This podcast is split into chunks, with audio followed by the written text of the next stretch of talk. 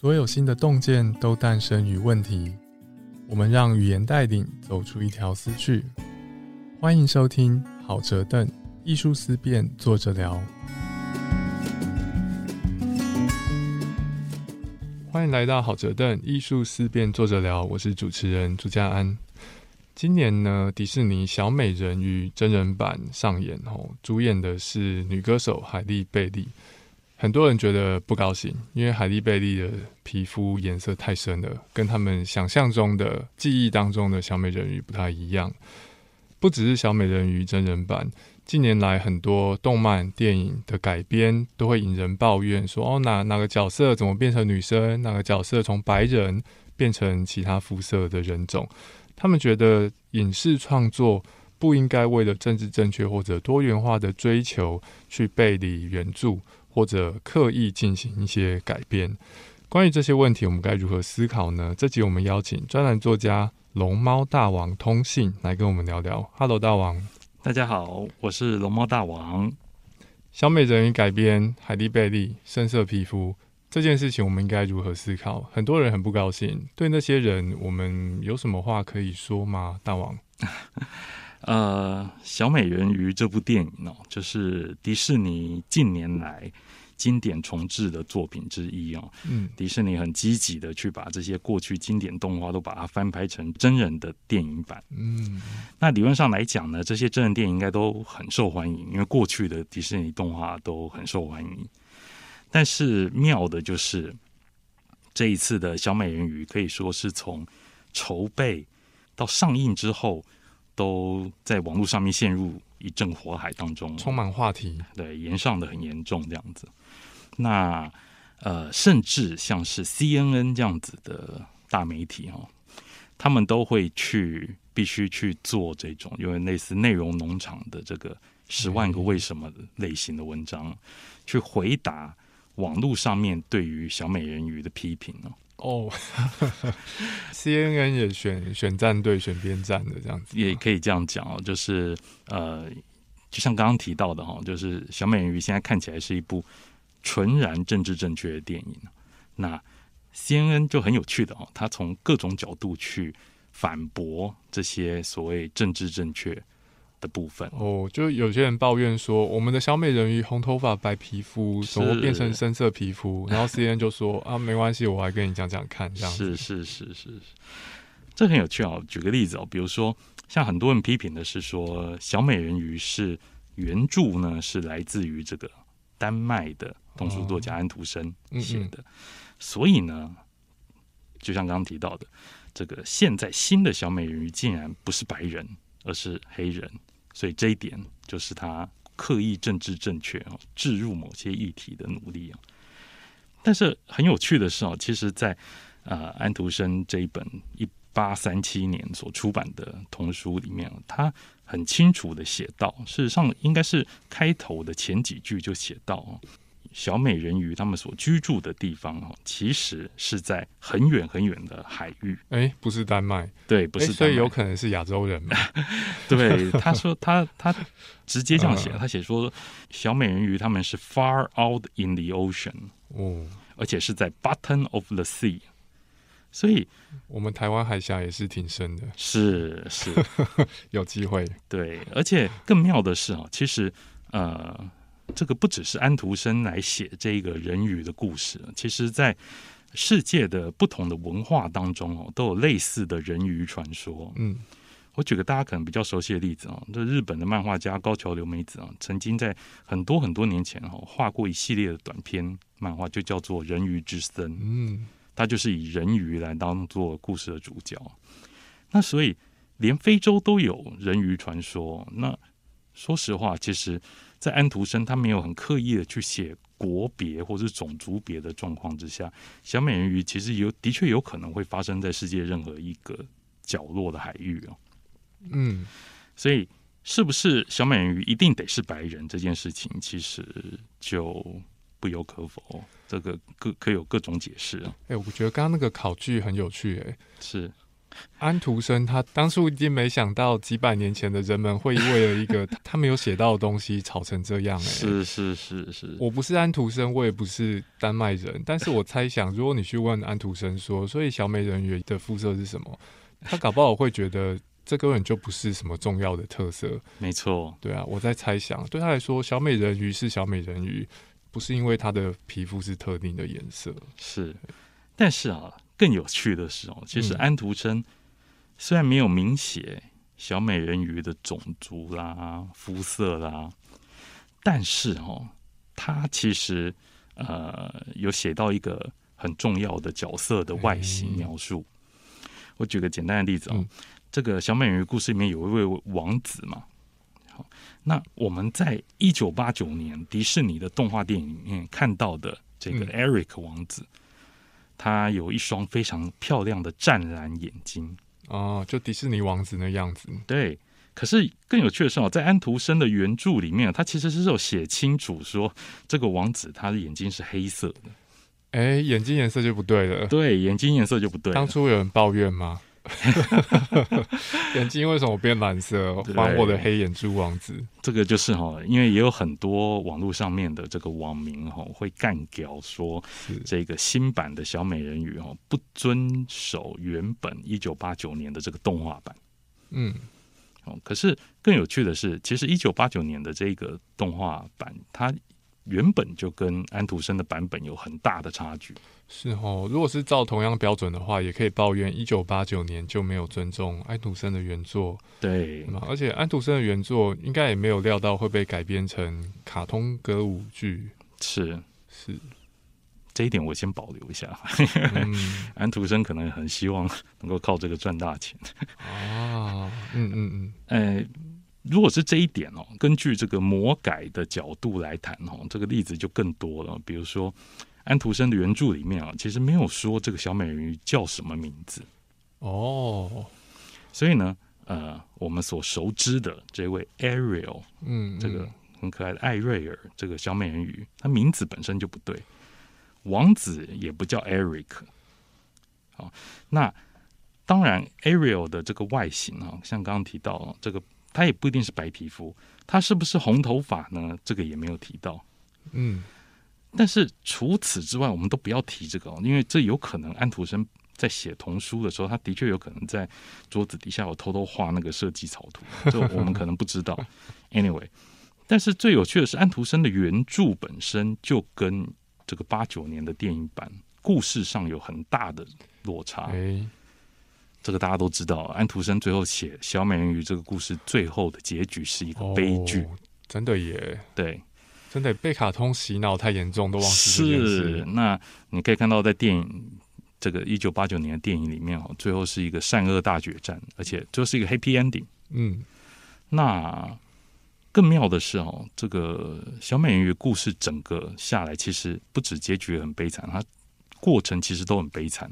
其中有一段其实是海女巫啊要求小美人鱼去杀了王子，嗯，用人类的血滴在他的脚上，就可以让他恢复成人鱼。嗯，然后小美人鱼拒绝，但是你在动画里面完全看不到这种很阴暗的。真的耶连这要求都不能提耶。对啊，那到最后在电影里面，反而这个女巫变成了大坏蛋了，然后只要打倒她就世界太平了。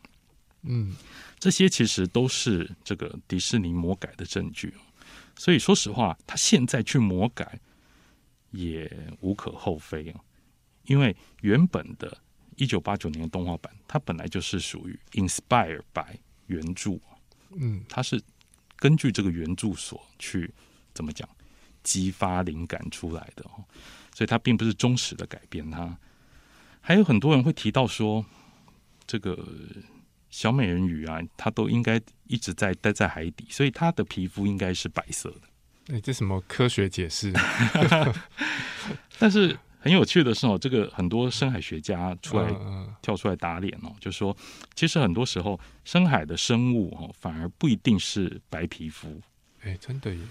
那这个很多人鱼传说其实是出自于这个海上的水手误把这种竹艮这种生物或者是海牛啊误认为人类，所传出来的。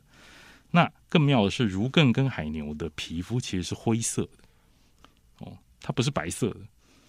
所以你要说这个小美人鱼在海底应该都是白色的，这个其实是一个这个很奇怪的一种想象啊。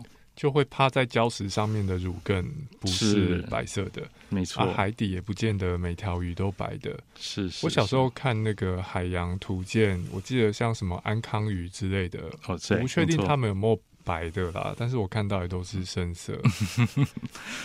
那当然，C N N 最后下的这个结论就是很简单了，就是说小美人鱼本身就是一个幻想故事。嗯，如果你今天想要用这种。现实的理论啦、逻辑啦、生物特征啊，来批判它这件事本身就是很不合理的。好，最原始大家所怀念的小美人鱼的形象，其实已经经过迪士尼所修改了。是，那他现在要再去做另外一种修改，当然你不知道他背后的意图是什么。嗯，你当然也可以说，呃，这次他选的这位女主角很年轻的哦，这个贝利。他本身就是迪士在迪士尼发展很会唱歌的这种年轻偶像，所以要来演像这样子一部音乐剧电影，其实是很适合的。是，那甚至连当年这个配音八九年电影版的这一位过去的，我们可以叫他老 Ariel，嗯，都出面来帮这个 Bailey 来怎么讲站台啊？哦，当初卡通版的配音员是。他认为说，呃，大家可能会不太习惯这样子的变化，但是不要忘记哦，小美人鱼的一个故事的重点是，呃，她的歌声，嗯，她很会唱歌，而且她在这个故事里面，她会失去声音，嗯，声音这件事情其实是 Ariel 一个很重要的象征，它连接到 Ariel 本身的自由，嗯，好，那所以，呃，对于他的立场来讲。他觉得，与其去找一个很外形很符合大家想象，甚至长得很像动画角色的真人演员，不如要找一位啊，能够在歌声上面让人家能够感受到，哦，这个真的是小美人鱼。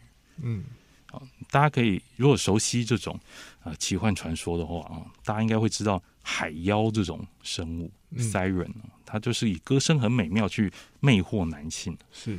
那其实小美人鱼某种程度上去借用了一点这种元素，嗯，所以你一定也一定要找一位很会唱歌的人，对，来演才合理，嗯啊，所以 C N 去写这个文章，当然是某种程度上有一点怎么讲戏谑式的。他在每一个反驳的最后都会写一句话，就是小美人鱼就是奇幻故事。我说他他先很很认真的讲了很多科学啊，有历史考据啊，然后再提醒大家说这只是一个奇幻故事。对，哦，这文章我在想你会不会读的时候会觉得作者想要告诉你说，我连我写这段都觉得有点讨论太多了。是是是，就是呃，他会这样讲啊，他说哦，这个海牛本身皮肤就是灰色的。然后最后又会写，反过来说，小美人鱼本身就是虚构的。哦，那你可以发现这种无奈感其实很重。嗯，呃，当然，这我觉得一方面也是因为这部电影，像我们刚刚提到的，从制作开始，从一年上映的一年前，小美人鱼试出第一张剧照的时候就被批到狗血淋头。是，那。我想，这种某种程度上，C N N 写这样子有点戏谑式的文章哦，其实某种程度上是在反映政治正确这件事情在好莱坞现在的呃造成的很大的一种争论哦。嗯，很多人会急着站队说这部电影是政治正确，那部电影不是。哦，但是除此之外，其实很多时候在很多讨论里面，你才会发现说，其实政治正确这件事情，连定义本身可能都会很模糊。难以界定，是像在我们这个年代讲追求政治正确的那一方，嗯，大家会把它理解成说，通常说哦，对性少数比较好，对支持女性主义，是然后支持肤色上面的找少数族群，是像这样子的。但是，一九九零甚至更早以前，正那个时候的政治正确追求些什么，可能跟我们现在也不太一样。是。啊，我想好莱坞对这件事情应该感受最深哦，因为电影这种艺术，它特别的一个地方是在于哦，它现在已经成为的一种呃，可以说是非常大的文化输出角色。我们都会说，这个好莱坞电影洗脑全世界哦。哦，以台湾来讲哈，因为台湾因为受到三零一条款的限制哦，所以那个时候台湾进口了大量的好莱坞电影，导致我们这一代的观众其实都被好莱坞电影给制约了。哦，例如我们可能会用看好莱坞电影的心态去看其他电影，然后去没错。可能甚至可能去要求，没错，说哦，这这电影怎么看起来那么穷？是。对，当然这样子的状况影响了很多，包含了像台湾电影业在那个时候就、台湾电影产业遭到很大很强烈的怎么讲排挤，而且是来自观众的，嗯这其实是很可惜的一件事情。因为可能跟隔壁大预算的电影比，一眼看得出来差别了。但是我们先来讲哦，其实好莱坞在输出文化的同时，哈，其实它也多多少少会接受到国内的怎么讲社会舆论的批评哦。最好的例子其实是在三零年代的时候，好莱坞电影那个时候被认为是教坏你家小孩的元凶。教坏你家小孩，就算是在美国吗？对，就是在好莱坞。嗯所以在那个时候，在三零年代的时候，业界自己去做了一个自清的嗯一个举动，就是他们去成立了一个自我规制、哦规制业内规范的一种呃一种举动。他们还成立了相关的机构。哇，好认真。嘿，对，最妙的是这个机构的第一任局长哦，是原本是做什么职业的？大家猜猜看。做做什么职业的？对那个机构是要定定规范，规定大家电影可以怎么拍，对，是是吧？限限制言论自由的工作是吗？跟跟跟跟这有关吗？这个大家在想哦，哎，这一个日后被称为 MPAA 哦，这个嗯美国电影学会嗯的这一个组织呢，呃，应该是要由这个导演啦，对，啊，跟制片相关的。对对对对，没有没有，第一位局长呢是以前是做邮局的局长，哎，所以一丝不苟。哦，这一位海斯局长呢，就定了一个很有名的呃这个限制自清，这个让电影再次成为所有父母可以放心让小孩子看的作品的一系列的规范哦，日后被昵称为海司法典，原来如此。海司法典禁止什么？非常多，而且非常细。我们今天可能光念完节目时间就结束了。我讲几个比较重点的哦。嗯嗯，第一个，它不准电影去指称所有宗教性用语。讲都不能讲。对，哇，这这什么意思？哎，什么是宗教性用语哦？我举个例子，hell 不能讲嗯，地狱啊，地狱是宗教性用语，hell 不能讲哇，Jesus 不能讲嗯嗯，，God 不能讲，Oh my God，Oh my God 这三个字不能讲，口语的沿用也不行。不行哇，，Damn 这个脏话也不能讲嗯，哦，因为它跟宗教有关。原来如此。那跟宗教无关的脏话可以讲吗？好，这我们等下再讲，还是发点很多。那在宗教方面哈，他也不准你去嘲笑牧师之类的神职人员。嗯嗯嗯所以这个电影里面如果有角色是牧师、是神父，他一定是好人。嗯，哦，原来如此。是我们刚刚讲说哈，这个海斯法典想要免除这个父母对于教坏小孩的疑虑哦，所以呢，海斯法典里面提到最多的哦，其实是跟裸露有关，跟情色有关。嗯嗯它禁止任何直接或间接暗示的裸露，，OK，所以不能裸露。嗯 OK，那如果荧幕上出现了一位这个美女啊，她跳这个大腿舞，嗯嗯，会露出腿吗？好，不行，腿不行，光腿就不行了。对，大腿不行。嗯我看到大腿，我就会就会乱想，胡思乱想，所以不行。听众朋友可以想象，就是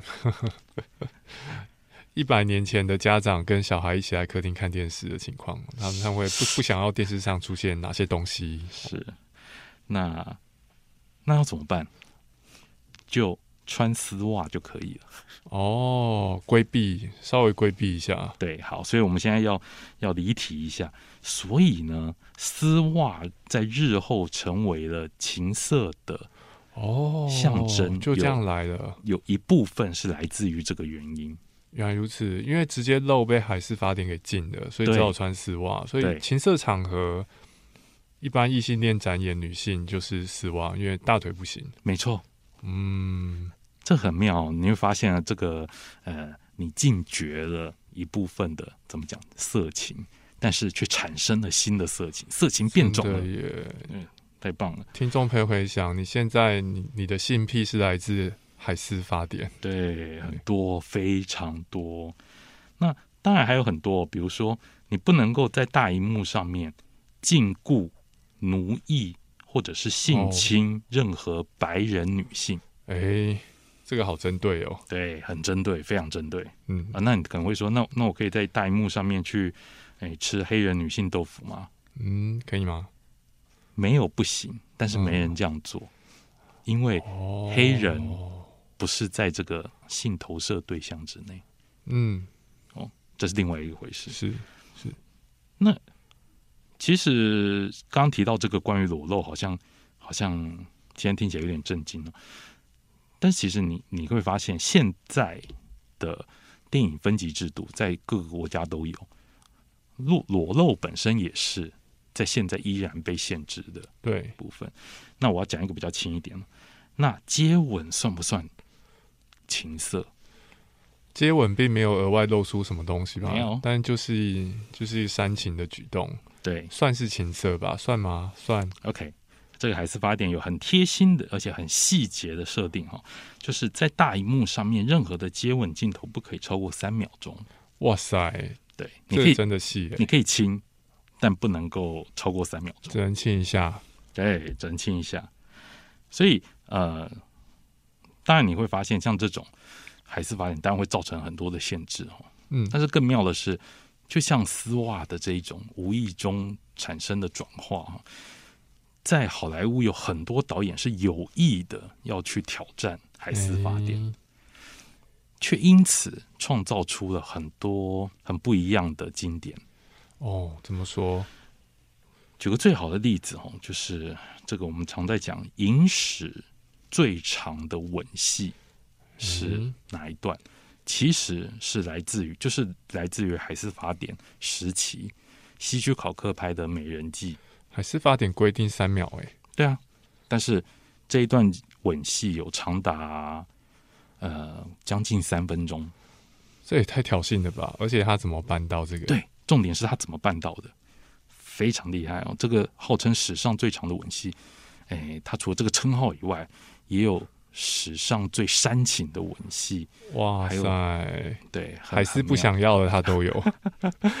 很妙。这个这部电影很很有趣哦，它是这个呃英格丽褒曼啊，当时三十岁，他就是风华正茂的时候，他跟男主角这个卡莱格伦那时候四十四十多岁，也是非常非常英俊、非常帅的时候。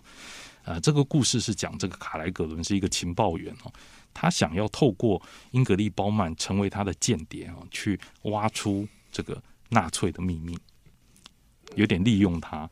但是呢，哎，这个葛伦跟这个包曼之间又有化学反应。哦，包曼很爱葛伦，所以愿意为爱去牺牲自己。哦，那在这段有问题的床呃吻戏里面哈、哦，他们怎么做嘞？就是从呃一进入房间开始亲吻，每个吻呢都不会超过一秒钟。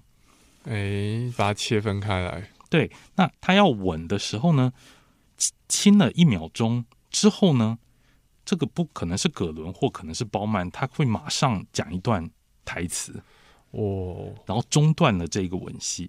但是呢，这个吻戏完了以后呢，他们又靠近在一起，而且他们就算不吻，他们的怎么讲？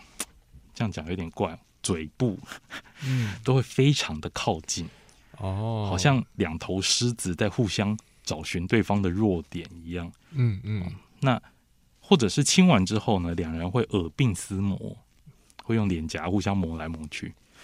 你会发现在这一个桥段里面哈，这个吻是没有持续下去的，它中间会一直中断，嗯被各式各样的东西中断，被两方讲台词中断，被两方的走位中断，但是呢，他们之间的情感是贯通的，你可以感受到两方的性吸引力已经强到，好像彼此之间有很强的作用力存在，那个力道你都可以看得到。是所以呢，他们就会这样子，好像有点彼此之间有点像是在挑衅对方，有点像是在玩乐取乐这样子。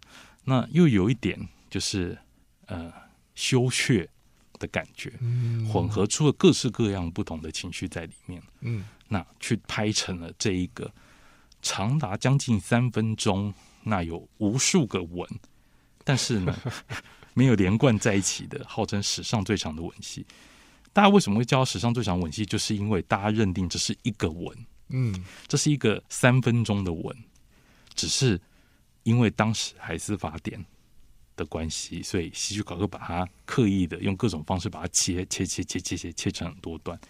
可是，在这三分钟之内，关于这个吻的情感，其实在这个桥段里面，其实非常的满。白纸黑字规定你电影可以怎么演，是这个是没有办法完全杜绝艺术家的创意。没错，三零年代海斯法典，我嗯可以这样理解吗？它终究还是为了商业市场考量，是是没错，我得让家长放心吗。没错，所以，但你可以想象，某些支持海斯法典的人是当时的保守派、虔诚宗教信仰，但是并不是所有人都是这样。有些人纯粹说，我们拍电影得要卖得出去啊，嗯你给家长保证，他们可以来看，大家安心，有钱赚，是这样子。是，所以嗯，当然海斯法典制造了很多怎么讲荧幕上的悲剧哦。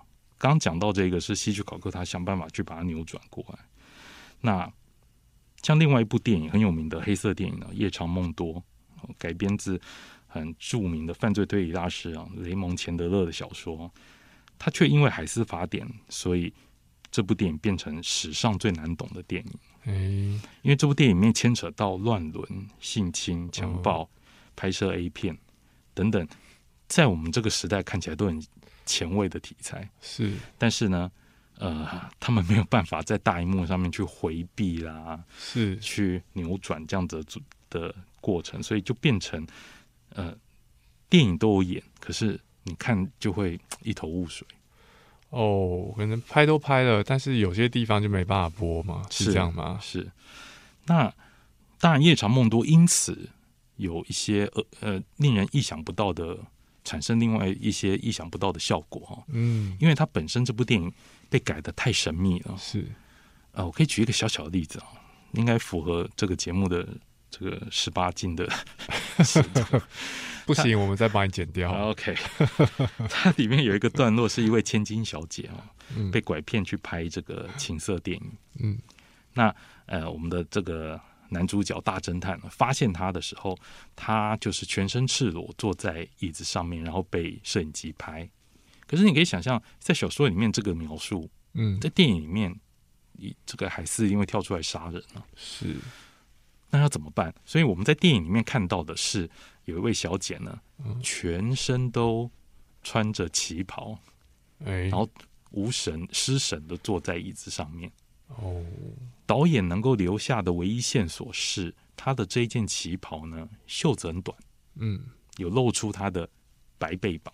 嗯，OK，好，所以这就是一个暗示，哦，暗示你说，哦，这个这个女生现在，哎，她其实有一点点快要违反海斯法典的这个限制，所以呢，这个桥段呢，可能要让观众自己去想象发生了什么事情。嗯像这样子的规避哦，其实是在三零年代当时好莱坞的创作者跟所谓政治正确，在那个时候还是法典算是政治正确哦，所每日交战下来的结果，嗯。影响了未来的不管是好莱坞，甚至是全球影坛。嗯。我们可以举一些很简单的例子哦，像各位一定还记得哦，比如说像有的时候男女主角要上床，是，那呃，以前的拍法会是哦，这个男主角深情的抱着女主角躺下来，躺下来的时候，镜头开始失焦，嗯或者是镜头转向床旁边的花瓶，嗯嗯 然后呢，镜头再转回来的时候，可能天就亮了。嗯嗯，这个其实在当时很常见，在三零年代的时候很常见。第二个例子，呃，我们这个桥段是会看到坏人要杀人，嗯。那我们会看到坏人举起刀，然后呢，坏人一落下刀的时候，我们不会画面上不会看到什么，只会听到被害人的尖叫声。嗯。然后下一个画面呢，这个人已经死了，嗯。没有直接拍出犯罪行为哦，是当时海斯法典的限制之一。嗯。因为他怕，哎，这个会教坏小孩，就是你电影拍的作案的过程太明确哦，会让产生学习效应。嗯嗯，可是你会发现，像这样子，透过画外音的方式去处理，不管是暴力啦还是色情，是，这其实已经流传到了后来。现在已经是常见手法了。，对，是。那你可以想象，在我们刚刚提到，哦其实台湾很受到好莱坞的影响很深，嗯所以你也可以发现，在台湾过去八零年代、九零年代的时候，很多的电视剧啊、电影啊，都会直接的去使用这些怎么讲海斯法典的遗产嗯所留下来的这种手段呢、嗯这是很常见的。所以某种程度上来说，其实呃，政治正确这件事情产生的这种争议，到现在都持续存在。像我们刚刚提到的小美人鱼，嗯你可以想象，从三零年代产生到现在，政治正确这件事情其实仍然这种争议仍然存在，而且越来越大。但是它都在每一个时代去留下了各式各样的，因为创作艺术所要做的取舍啦，或者是绕道啦，这些都会产让它产生一些可以影响后代的嗯，这种遗产哦。确实，而且啊，这个不只是影响创作者用什么方法创作艺术，也影响乐听人用什么心态跟方式去诠释艺术嘛。像刚刚大王讲到的，有穿丝袜没穿丝袜跟性癖有关，是有可能是法斯海斯法典的遗产。我现在想到的是另外一个例子，我们也有提到过的，就是小美人鱼的动画片，嗯哼，让我们理所当然的觉得小美人鱼就是长那个样子，嗯，并且用这个方式去期待后来的作品。是不过我刚刚看到一个差异是说，前面我们有讲每个年代的，如果我们讲说，哎、希望艺术朝什么方向去创作，这种要求把它当做是政治正确的要求，可能背后有一些价值或是道德在。嗯哼，如果我们把这个理解成政治正确，那三零年代的政治正确跟现在的是不太一样。比方说，三零年代不喜欢裸露，是基于某些比较保守的理由。嗯，但我们可以想象，九零年代支持某些裸露，是为了支持女性展现身体。但是到了现在，那些裸露变成是物化女性。嗯哼，对不对？随着社会背景的改变，人们对于什么样子的电影是对促进多元共融的想法变得不太一样。是那大王觉得，如果比照三零年代到现在，大家对电影的种种需求的改变，在政治哲学这方面，我们可以看到什么样子的变化，或是什么比较呢？呃，我想这个大家都知道，电影反映现实啊。嗯那很多时候我们在现实生活中会产生的争论啦，或者是思辨啊，都会以某种程度去落实在电影里面哦那所以其实呃，你会发现，有的时候其实电影会在我们现实生活中产生所谓政治正确的这种辩论之前，就先反映出来了。嗯有一个很简单的例子哦，刚提到九零年代哦，比如说像是《费城》这部电影，哦，汤姆汉克斯因为这部电影拿到了影奥斯卡影帝哦。那《费城》这部电影它反映的其实是艾滋病患者哦的故事啊。那其实，在九零年代的时候，嗯艾滋病在美国会产生哦，在美国被称为这个世纪之病。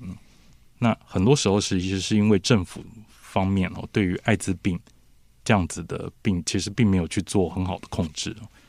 那在整个群体都以一种逃避的方式去面对这样子的东西，而且又跟同性恋议题连结的状况下，艾滋病变成了一个持续膨大的一个危机。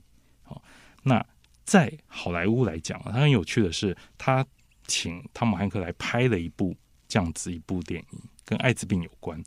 汤姆汉克在这部电影里面，他是一位同性恋律师啊，然后他得到了这个艾滋病，那他想要在法庭上面呢，为他这个离病的这种原因啊，或者是所受到的不平等的对待，去做一个反击。好，那你会发现，其实很多时候我们会说，好莱坞电影会去怎么讲，站在一个先行者的角度。去呼吁大家去注视某些重要的议题哦，有点像是站在社会倡议的比较前端。是是，那很有趣的是说，你会发现，呃，这个时候如果我们再请汤姆汉克来拍这个《费城》这部电影，嗯，社会对于费城的观感可能会有很大的不同。嗯，现在可能反而会认为说。费城这样的电影可能沦沦于说教，嗯，甚至可能对去美化，嗯，这一个病，好，那甚至可能会连呃艾滋病患的病友的团体都可能会对这部电影会有所批评。原来如此，因为费城电影当初是在一个社会非常剧烈的污名化艾滋病，是把他们边缘化的时代，是那个时代需要的沟通方式跟现在可能是完全不一样的。对，没错。呃，很很简单的例子哦，就有呃有一些艾滋病的病友协会有批评《费城》这部电影的原因，就是因为这部电影里面把这个同性恋跟艾滋病串联在一起。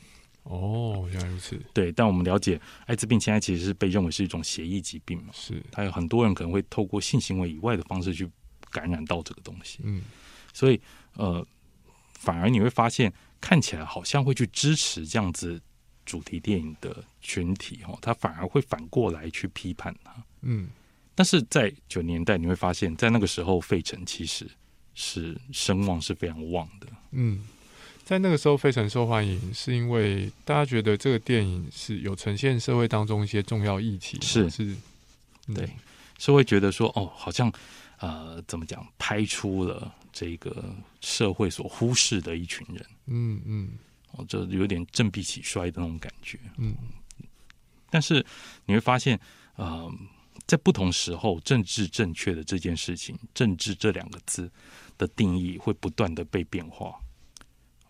在三零年代，政治指的是出自于，哎，要去保护儿少观众，嗯，维护社会良善风气是的角度，比较保守跟家父长主义是。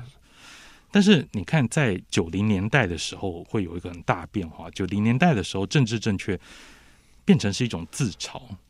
好，因为在九零年代的时候，其实社会，呃，美国社会不，或者是全球社会，哦，多元化的状况开始产生。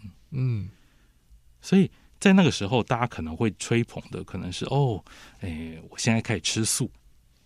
OK，哦，我尝试了这个过去社会所。所没有出现过的这种，我今天加入了一个新族群的概念，嗯嗯，所以在那个九零年代，其实很多人都会勇于往身上自己身上贴标签，这是现在很难想象的哦，就有有点像某种进步价值时尚化的感觉，是是是，某种程度上你可以从商品从商业面去解读这个。嗯我举个很简单的很简单的例子哦，在那个时候，呃，台湾有很流行的口香糖广告，嗯。叫做我要我的斯迪麦，我要我的斯迪麦。对，斯迪麦是那个口香糖的广告。你会发现，我跟斯迪麦是这句句子里面很重要的两个元素。嗯，我吃斯迪麦，我要我的斯迪麦，我就是斯迪麦的这种人，我给我自己贴了一个标签。嗯嗯嗯。所以很妙的是。在那在那个时候，大家都会很争着往自己上贴标签。我是什么族？我是什么族？我是哈日族之类的。我可以借由借由我有什么嗜好或做什么事情而成为某种人。对。但是呃，所以在那个时候，像《费城》这样的电影就会很受欢迎，因为它彰显了一个社会所看不到的族，哦，而且还让大家了解哦这个族的。就是各种生活样貌啦之类的。嗯，那像这样子的状况，其实你会想象，你会发现跟现代其实很不一样。现在年轻人其实会很怕被贴标签，哦，反而不太一样。对，不过这种我我想要做自己，跟别人不一样，我以为这个是在每个时代都有，是吗？是还是有些许不同？呃，应该这样讲，就是嗯在九零年代的时候，这种贴标签呢，呃，其实就政治正确的角度来讲哦，其实很多时候是一种自嘲，嗯用自自嘲的方式去批判这样子的状况。你会发现在那个时代，其实政治正确是一种呃，可以说更贴近于受众啊。大家可以去把它拿来当做一个取乐、取笑的对象。这边有没有例子啊？哎，自嘲啊，取笑，是可以可以举一个很简单的例子哦，嗯在九零年代中的时候，这个哈佛校刊有两位前哈佛校刊的校友，他们编了一本书，叫做《政治正确的官方字典守则》。这感觉就很恶搞。是，事实上你现在可以，这本书现在还在卖哦，你可以去亚马逊上面买。嗯这本书的封面，各位有去搜寻这一本书的封面，你一看这封面就知道，这个封面上面有一男一女啊。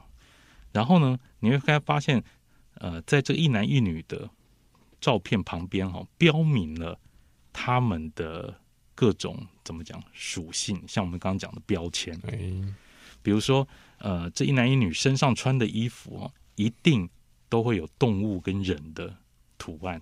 嗯。因为这象征着政治正确者，他们就是爱护、保护动物的，嗯。或者是说他们不吃，嗯。他们不吃肉，哦，他们手上拿的一定是这个要讲有机栽种的植物，哦，蔬果就符合符合一些进步价值的。是。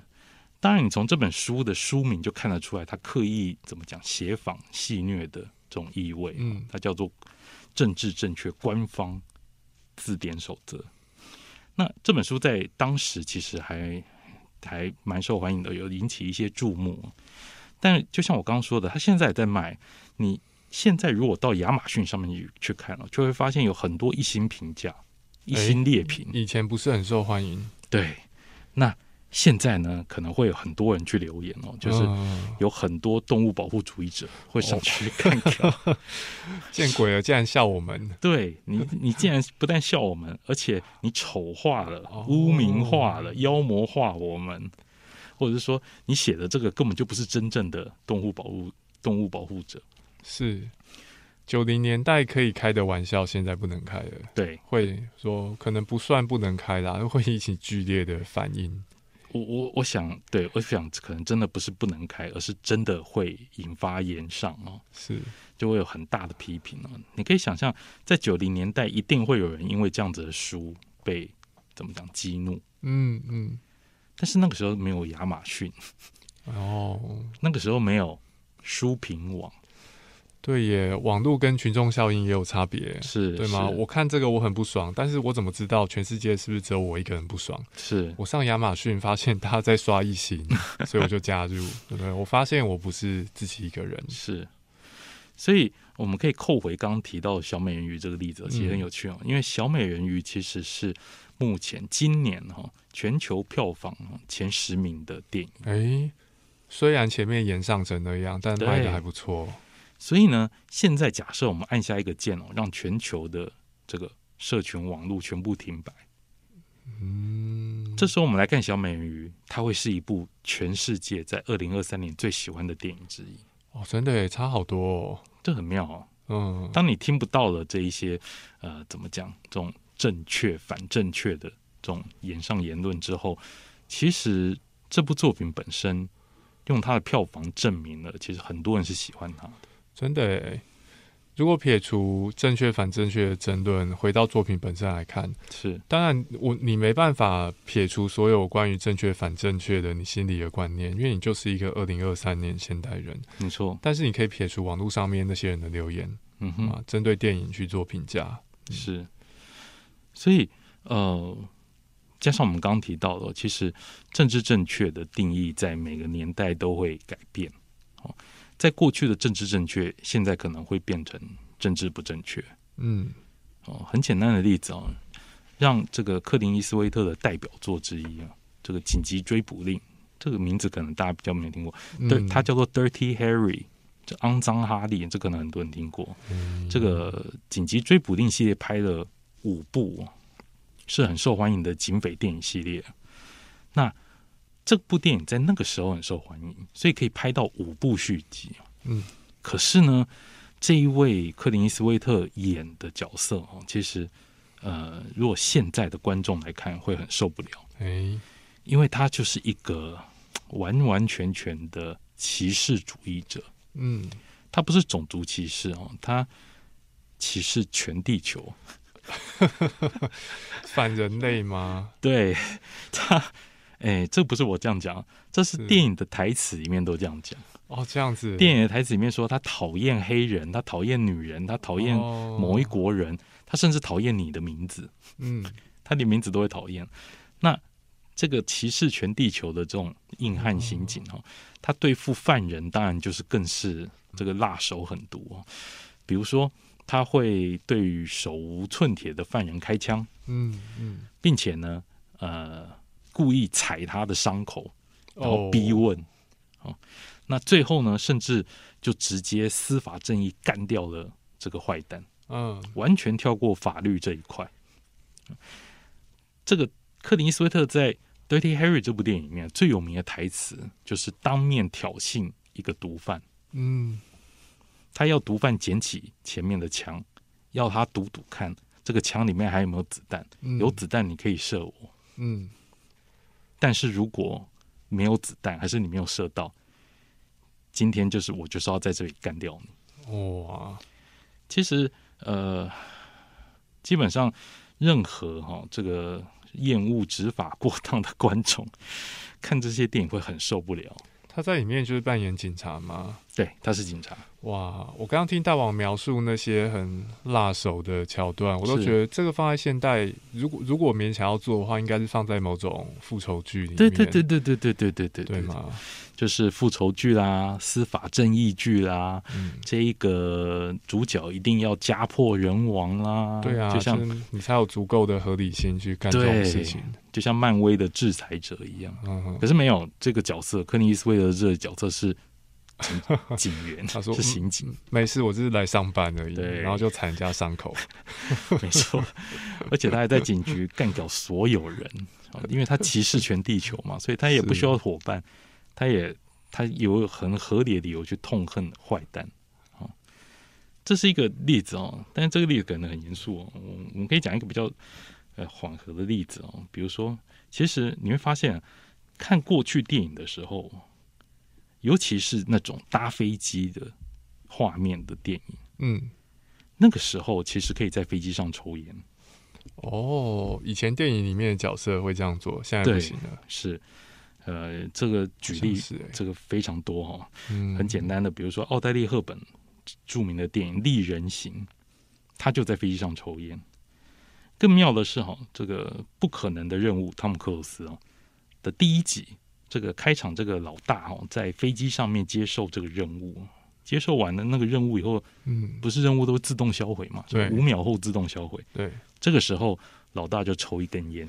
哦，用这个不可能的任务的那个任务碟片，对对对对，碟片跟你做完简报任务内容之后，它就会自动着火。没错，那个是在当时觉得是很酷的桥段，很酷充满神秘感。对，对，而且很聪明，嗯而，且很自然。然后他就用那个火点烟来抽，没有，他是点烟，因为嗯销毁的时候不是会有对烟雾吗？是然后这时候他就赶快点烟，把它混在一起，感觉好像没有发生事情这样子。哦，原来如此。对嗯嗯，可是现在只要出现这样的镜头，就一定会被骂到爆。真嗯可以举一个很简单的例子哦，这个蝙蝠侠，蝙蝠侠里面有一位很经典的反派叫做企鹅。嗯嗯，企鹅呢，在出场的时候，哈，他全身都穿燕尾服，对，很绅士的样子，而且一定要叼一根烟。嗯那呃，这个近年有一部新的蝙蝠侠电影，科林法洛去饰演这个企鹅。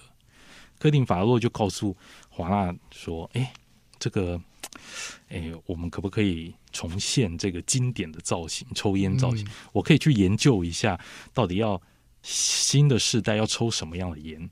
因为他那个时候的烟是那种烟枪型的，嗯，大家可以想说，哦，我们今天要拍一个新世代的重制版，我可能可以改一个什么样的不同的烟啊，或什么的。嗯但是华纳拒绝，哦，因为电影里不可以出现抽烟的镜头。哦，别选烟的，但是你可以选棒棒糖。哎，对，是那呃，科林法洛甚至是在这个这种杂志公开采访的时候，就公开讲这件事情，嗯他表达他的不满。他说他就是死求活求，希望能够让他重现，因为这个是漫画里经典，而且将近嗯八十年的经典造型，他想要秀给粉丝看，但是因为某种政治正确，所以他不能这样做。所以，呃，我想政治正确这件事情有趣的地方是，它的定义是会流动，是会变化的。你在这个时候坚持这个，但是你可能没有想到的是，社会可能变化比你还要快。嗯就像我们刚刚所提到的哦，就是是政治正确哦，它虽然某种程度上好像限制了艺术的创作力哦，可是问题是，它也某种程度上去激发了某些创作者的不同的想象，所以有可能这样讲，现在听起来有点怪哦，但是政治正确反而有的时候是一件好事，它会产生出各种不同样、不同各式各样的变化。哦，三分钟的吻戏那个吗？对，是，反而更煽情。这个我也想到啊，像是三分钟的吻戏和科林法洛，是，他们是站在艺术家的本性，想要去挑战规范。没错，对，电影就像其他所有所有的艺术一样，是，这个让我想到的是我们最前面提到的小美人鱼的改编，嗯哼，就是小美人，虽然我们从科学上跟从经典挖掘上来看，小美人鱼真的不见得是皮肤是白的，是，但至少当时所有人都这样觉得。嗯哼，所以，如果诠释小美人鱼真人电影，其实也可以把它诠释成艺术家想要挑战大家现有的观念。是，虽然我们如果如同大王刚刚所说，你了解哦，拍电影是很精打细算的。我们过去把裸露大腿换成丝袜是要赚钱，嗯哼，我们现在做某些调整，大概也是我们算好不亏钱，是我们才这样做。没错对，那我们如果照这样子理解，是不是可以理解成，至少以电影这种非常非常重成本的产业来说，我们观众虽然很容易理解成，哦，你同性恋角色就是为了政治正确，加女人加黑人政治正确是，但是对于电影的产制人员来说，这种基于道德受到的约束其实相对少的，而是是我们更多是为了算好在市场上面能够赚钱。嗯哼，是吗？很多是不是很多政治正确的调整，观众看起来像是政治正确前置艺术创作，是，但其实是创作者都算好的。呃，我我想在很多批判政治正确的这种网上言上发言里面哈，很长很容易啊将好莱坞或者是制片方哈描绘出一种就是脑满肠肥、邪恶的形象。嗯嗯嗯，他们就是要刻意的去置入这种政治正确的观念，刻意的加入多元化的元素。哦但是其实很多时候，我想，呃，在好莱坞的状况可能跟大家想象不太一样。就像刚刚提到的，它本身是一个商业的产业，那嗯它一定是针对某个他有把握赚到钱的族群来制作这些作品，嗯不然你就去拍独立制片就好了。是对你只要拿起 iPhone，你就可以拍一部电影了。那这种透过主流来发行的作品，哦，它某种程度上都有某种商业上的考量，而且是十拿九稳的考量。哦就像近年来很受欢迎的这个布伦屋制片公司哦，布伦屋影业是一间专门拍低成本恐怖片，嗯然后获利的电影。哦，那像他们最近在台湾有上映一部电影，叫做《鬼手鬼手，请回答》。鬼手鬼手，请回答。对这部电影呢，它在最近这几天已经全球的票房要破亿了，光听片名就觉得好恐怖、哦。很妙的电影。但在台湾票房不好，哎，但它在全嗯球表现还不错，一亿美金。可是它的成本是多少呢？只有四百万美金。哇塞，很夸张，很惊人哦。这是布伦屋影业的绝活。那他们怎么样去拍出这种低成本又受欢迎的电影呢？很简单哦，它的这个剧情本身都是很高概念的剧情，嗯，让你一看就知道他要演什么。高概念就是容易理解嘛。对我举个例子，我们就来嗯解释刚刚讲这个“鬼手鬼手请回答”。他是讲什么？是说，呃，有一群年轻人呢，他们找到了一个呃，号称是灵媒的死去灵媒的手。我靠，那你只要握住这个手，你就可以跟他通灵。嗯那这个女主角呢，她有亲人已经过世了，所以她想要透过这个手去通灵。那接下来会发生什么事呢？你想也知道，就是一定会叫出叫不回去的人哦，就是可能有点像碟仙那样子超恐怖的欸，光是想到要握就觉得不行，你太胆小，你太胆小，不行。真的，我真的不能看那些，光光要握我就不行哎。对，那像这样子就是所谓高概念电影，你一听你就大概可以预期哦，过程会是怎样，结果会是怎嗯？样。那其实你去看电影的时候，其实是去去回应你的期望了，哦，就是去看他能够搞什么样子。是是是是，那当然很妙的是，布伦屋影业会去做一个翻转，嗯，他通常会在这个电影里面去做一个改变，去违背你当初进场的预期。嗯嗯但是更重要的是，嗯要怎么样拍出高概念电影呢？这个布伦屋影业哦，很擅长去拿现在流行的社会话题来作为电影。哎，利用社会议题，对，所以呢，我们所谓的政治正确的这些议题也会被拉进去。嗯。像他曾经拍过一部呃，这个原名叫《The Hunt》的嗯电影呢，这个电影的过程，哎，那剧情很简单哈、就是有一群有钱人哈、他们想办法抓了一群穷人，社会低级阶级的人，然后让他们自相残杀，哦，然后他们来下注。那像这部电影，其实你过去很多人拍过了嗯。哦，你可以讲吴宇森也拍过类似的电影，所以这是个高概念电影。但是很有趣的是，它是在什么时候上映呢？它是在呃川普总统的任期的时候上映的。哎哦，那这个电影其实很明显的是去要去指涉川普，嗯就是说，哎，川普就是那个脑满肠肥的有钱人，然后呢，要就是乐着看这些低阶级的人就是自相残杀这样子。那连川普都亲自出来批评这部电影的没水准，川普沉不住气，所以这部电影还延期了哦。哦，但是你会发现，如果推出这样子的电影，如果你是讨厌川普的族群，你会不会去看？可能会去看，因为你想要透过这个电影去出一口现实生活中的气。是，川普的任期还很长，嗯但是我很恨他，所以我就要去看这部电影。泄一下，对，然后看这个电影里面的女主角怎么去反杀这个大富翁，嗯嗯，就等于川普好像被干掉。所以你会发现，布伦屋的这种商业的策略是经过计算的。嗯，那可是当然对我们来说，哦，就是一般的观众来讲，可能没有意识到这一点。嗯那可能还会觉得说，哦，这个布伦屋好像很关心现代的议题，但其实我们可以这样讲啊，其实布伦屋是在剥削这一些议题，他没有想要真的很认真的在电影里面告诉告诉你这种贫富不均的状况、阶级制度是怎么产生的，这个他他不 care，就利用一下，消费一下，对，消费一下，最后可能都会化成一桶桶的番茄酱。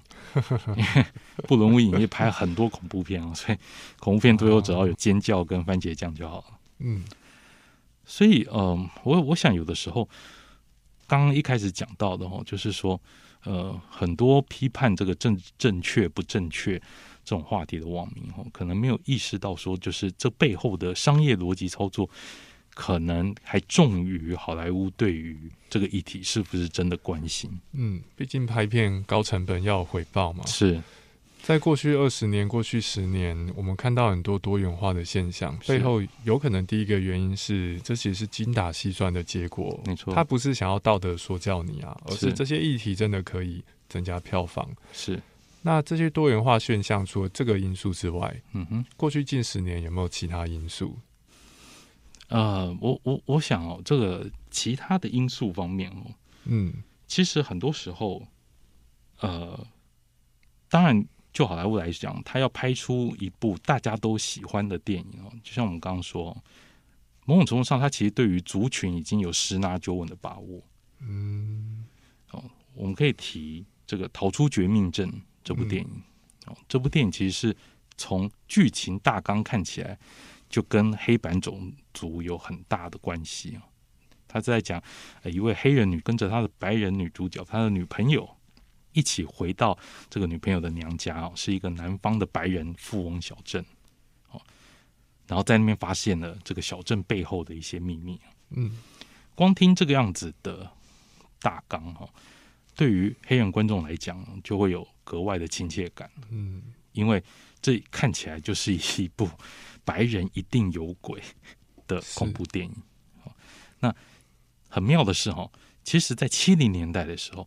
黑人跟白人的角色其实是反过来的，在大在美国的电影大荧幕上面，哈，黄种人跟黑人其实往往都是邪恶力量的象征，都是反派。对，嗯，所以只要出现了画面上，只要出现了黑人角色，他一定是忘恩负义、心怀这种一肚子坏水。嗯嗯，但是反过来哈，这个。这个乔登皮尔这位谐星，他第一次当导演啊，他在这个逃出绝命镇里面，他把它翻转过来了，他把它反过来，让黑人呢去深入一个所谓白人的巢穴当中，然后去发现这个白人去剥削黑人的真相。白人剥削黑人，其实一直是这个种族议题，美国种族议题的一个重点。但是他在这个恐怖电影里面，他以恐怖电影的角度。